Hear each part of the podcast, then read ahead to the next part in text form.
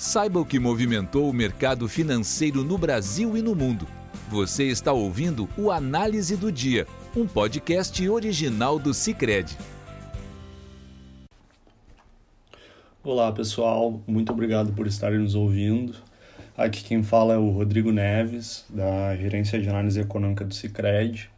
E hoje, no dia 7 de outubro de 2020, a gente vai falar a respeito dos principais movimentos do mercado e indicadores econômicos divulgados nessa quarta-feira. Fique com a gente, esse é o Análise do Dia, um podcast do Cicred. No dia de hoje, então, a gente teve um, um resultado mais positivo nas bolsas globais, é, mas o, em contrapartida disso, dessa alta lá fora, o, o risco fiscal segue sendo preocupante aqui, preocupando mais no mercado acionário brasileiro. Né? No internacional, então, a gente vê resultados bem positivos nas bolsas, pautados aí por movimentos da, na economia norte-americana. Lá, o, o presidente Donald Trump voltou atrás nas declarações de ontem, e anunciou que vai negociar pacotes com medidas de resgate a companhias aéreas e também suportes à, à economia como um todo. Ele deve totalizar em torno de 25 bilhões de dólares. Né, além disso, a gente viu também a divulgação da ata do, do Banco Central norte-americano, do, do Fed, demonstrando que entende que o país segue em recuperação, né, num nível ainda abaixo do período pré-pandemia, e confirmou o, o seu compromisso em manutenção de uma postura dovish, seguindo, então, ou seja, seguindo apoiando a recuperação econômica. Né? Com esse cenário positivo, as bolsas subiram, né? S&P 500 subiu 1,74%, Nasdaq 1,88% subiu também, e Dow Jones 1,91% de alta. Né, em linha desse cenário mais positivo, o DXY recuou a 0,06, enquanto os treasuries mais longos subiram.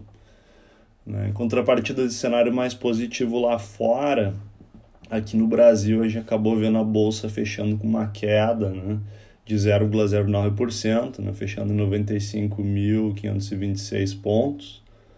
Né, isso basicamente em função aí que ficou sinalizado pelo hoje pelo governo, que é a definição sobre o, o que tange o renda cidadão e também a, a origem dos recursos dele.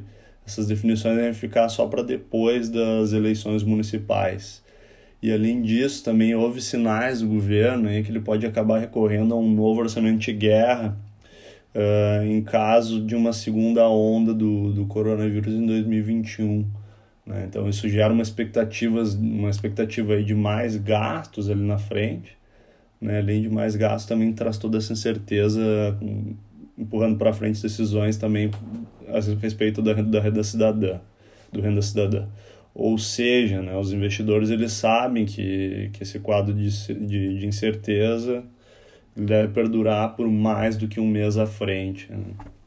Esse cenário fez com que o real operasse descolado do, dos seus pares emergentes, né, com um doméstico ofuscando, um, um cenário externo mais positivo. E isso refletiu numa na taxa de câmbio, que acabou se desvalorizando 0,53% no dia, né, fechando aí uh, em 5,62%. Nos juros também acabou que o dia foi bastante volátil, com notícias positivas e negativas, né?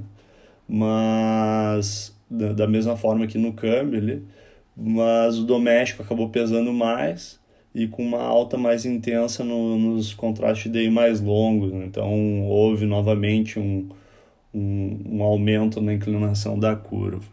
Né? Esse cenário fiscal ele vai seguir pesando bastante, gerando bastante volatilidade. É, com isso, encerramos nosso, nosso podcast de hoje. Obrigado por estarem nos ouvindo. Esse é o Análise do Dia e até a próxima. Você ouviu o Análise do Dia, um podcast original do Cicred. Até a próxima!